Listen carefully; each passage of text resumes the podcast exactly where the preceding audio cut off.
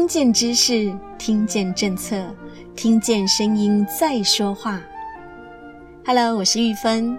今天你过得好吗？声音的一百个礼物，今天要带你一探究竟，到底要如何抢救通膨大作战？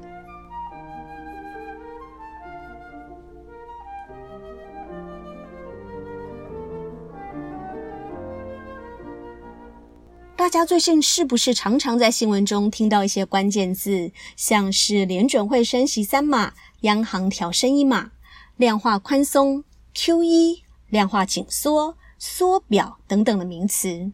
如果你跟我一样是个金融小白，肯定满脸黑人问号。那么今天就让玉芬来现学现卖喽。首先来科普一下，央行是什么？联准会又是什么？央行是中央银行的简称，简单的来说就是政府的银行。每个国家都有自己的中央银行，中央银行是掌管一个国家货币政策的单位，通常也是唯一货币发行的机构。大家可以看一下新台币纸钞上面印的就是“中央银行”四个字。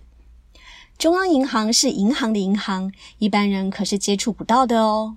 而联准会就是美国的中央银行，全名为联邦准备系统。因为美国是强人国，而美元是最重要的国际货币，所以美国的金融走势啊，常会影响到全球各国的经济走势发展，当然也包括台湾喽。经济走势发展这么大的议题，到底跟我们平民百姓有什么关系呢？大家一定都知道通货膨胀是什么。并且是用生命在感受。天哪，怎么东西越来越贵？是我的荷包瘦身有成吗？其实央行做了这些动作，主要目的就是要抢救通膨大作战，以免我们的荷包继续消瘦下去，变成纸片人了。诶，不对呀，那为何我的房贷利率增加了，每个月要缴的利息金额变多了耶？你要消灭通货膨胀，我举双手双脚赞成。但为什么要先膨胀我利息呀？相信这是所有贷款进行式中的苦主们荷包的痛啊。我们先来了解一下什么叫利率呢？跟银行借钱要支付利息是吧？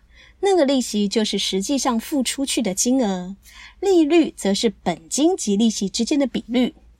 比如说，跟银行借一万元，一年要付一百五十元的利息，所以利率就是一点五趴。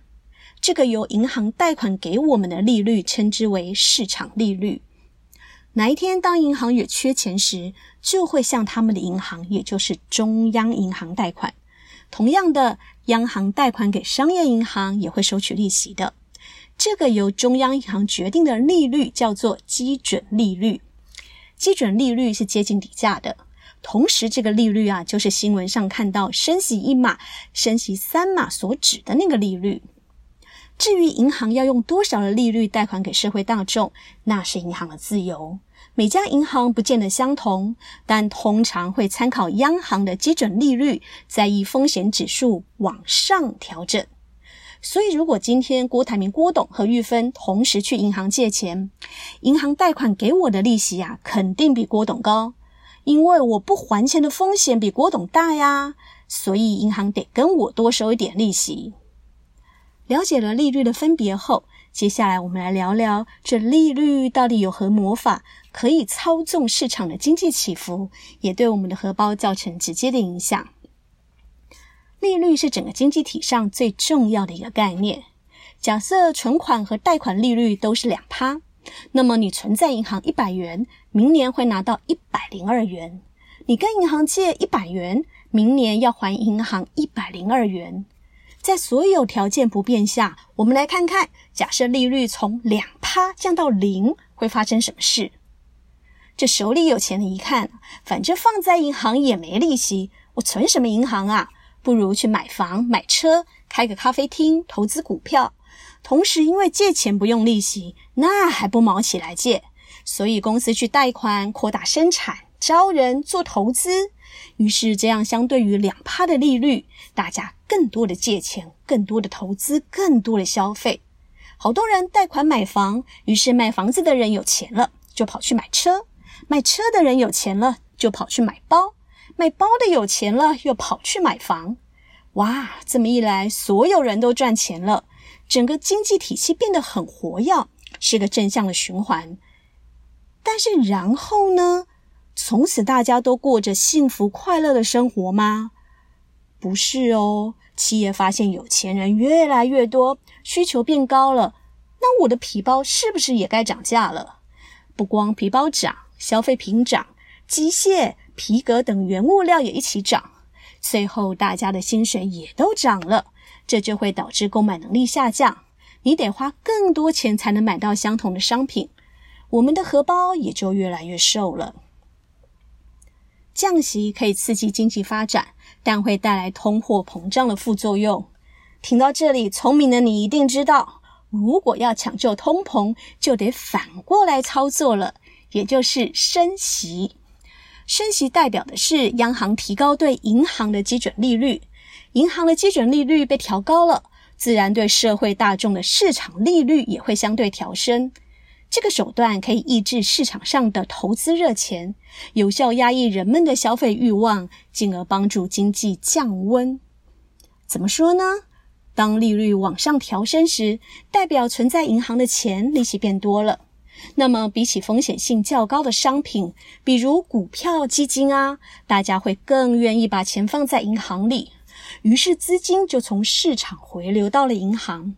而利息调升也会使得贷款成本增加，就会减少贷款的意愿。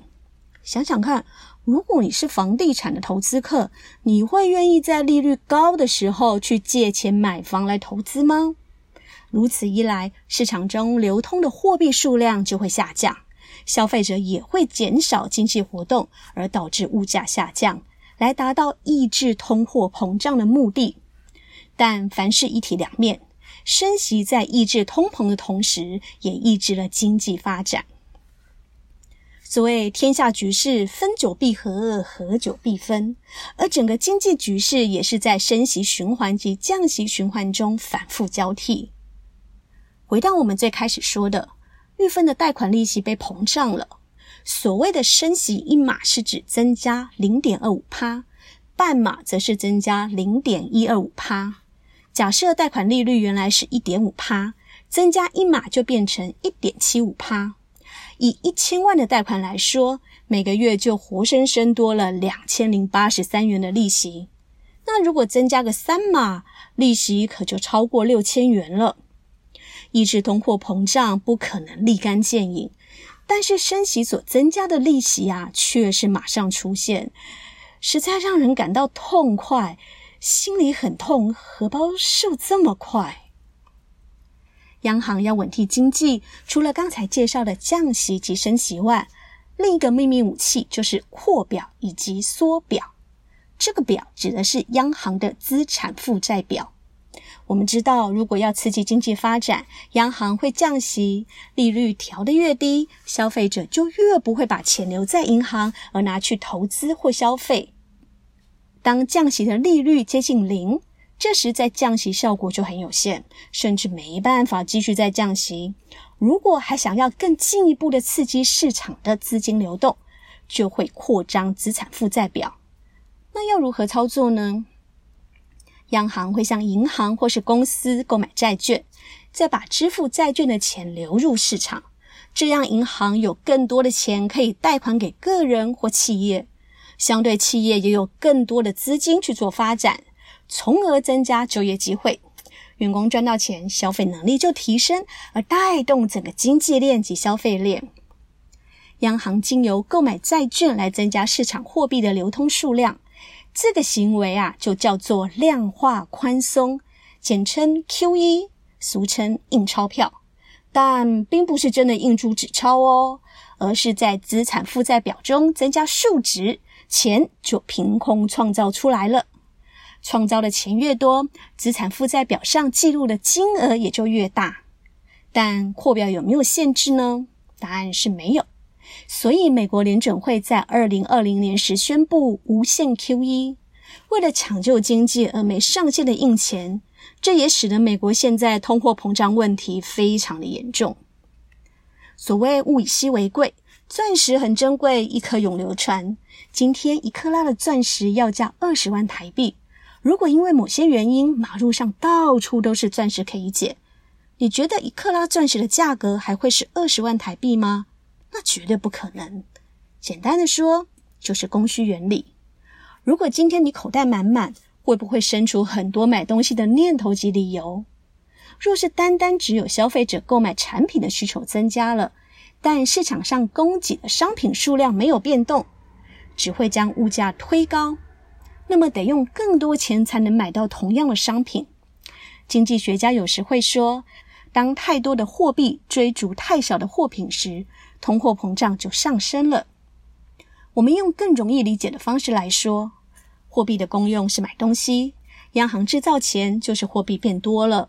但是东西并没有跟着变多，原本东西的总量是一百，货币的总量也是一百，那一个货币可能就能换到一个东西。现在多生了五十个货币，货币总量变成一百五十，但是东西还是只有一百个，所以你就要用一点五个货币才能换到一个东西。换句话说，货币贬值，钱不值钱了。对比美国联准会在无限 QE 时期，正是美元最弱势时，对新台币的汇率约在二十七到二十八间；而在今年三月开始升息，减少在市场上流通的美金后，马上涨到近三十。物以稀为贵呀、量化宽松政策 QE 说穿的两个字：撒钱，把钱流入市场，刺激经济发展；而量化紧缩政策 QT。同样是两个字，收回，把钱从市场中收回来，让钱回到原来的价值，物价才会回稳。因此，量化紧缩是量化宽松的相反版本，也就是央行透过缩减资产负债表及增加利率等方式，收紧金融市场的流动性。这也是大多数国家在对抗通膨会使用的货币政策。至于缩表又是如何进行的呢？刚才提到，扩表是央行买进债券，让资产负债表上的数值增加，而凭空生钱；缩表则是反向操作，把买债券的钱给收回来，让资产负债表上的数值减少。这个收是有分强度的，第一招是减少购买债券的额度，但这还不算是缩表。第二招是在债券到期，央行收到钱后就不再购买新债券，这样资产负债表上的数值就会被缩减了。第三招，央行干脆卖掉还没到期的债券，直接把钱抽回来，让资产负债表上的数值缩减更多。缩表及升息都是货币紧缩的操作手法，这两种的效果是一致的。都是让借贷的成本增高，增加借钱的困难度。当大家手中的钱变少了，自然不会想去消费。商家囤积的商品卖不出去，怎么办呢？也只能降价了。如此就可以达到抑制通膨的效果。另一方面，当人们感到商品或是服务价格下降时，他们会延后购买，希望之后能用更低的价格买到东西。因此会降低消费力，使得价格再下跌，而生产者没钱赚，公司的收入减少，就可能裁员或是砍员工薪水。这一连串的骨牌效应便会导致货币更加紧缩，甚至是经济衰退。玉芬来总结一下，就如同脸部保养需要油水平衡才能有好肌肤，同样的，在金融市场也必须供需平衡，才不会失调。在市场上的商品总数不变的前提下，当市场的货币过多，大家的消费欲望及消费能力增加，这时需求大过于供给，物价便会上涨，造成通货膨胀。因应之道是减少货币的供给，也就是减少需求量，因此央行采取货币紧缩政策。相反的，当市场的货币减少，消费欲望及消费能力也会下降。这时供给过剩，需求不足，物价便会下跌，造成通货紧缩。因应之道是增加货币的供给，也就是增加需求量。因此，央行采取货币宽松政策。其实造成通货膨胀的原因，除了我们今天聊到了基本盘供需法则外，还有很多的因素，比如原物料成本上涨、气候巨变的影响、疫情战争的效应、薪资增长、消费者预期心理等等。至于央行这次大动作的货币紧缩政策，是否真能解决目前面临到的通膨问题，就让我们再继续看下去了。其实通膨和变老一样，它一定会发生。就像我一定会变老，不止我会，别人也会，现代人会，古代人也会，所以不用太焦虑。面对通膨，最好的方式是多增加金融知识，选择抗通膨的投资标的，以及进修学习、增进专业，让自己变得更有价值的自我投资。最后，祝愿大家都能找到自己的千里马，做个通膨时代中的伯乐。我是玉芬，我把声音当作礼物送给你。我们是一群热爱分享声音能量的伙伴，每周三及周日用一些些时间送上不同的声音礼物，传递知识和力量。如果您喜欢我们分享的内容，欢迎您订阅我们的 Podcast，给我们五星评分。也邀请您在 Apple Podcast 留言分享您的收获或感动，这将是给我们持续制造礼物的动力。谢谢您，我们下次再见。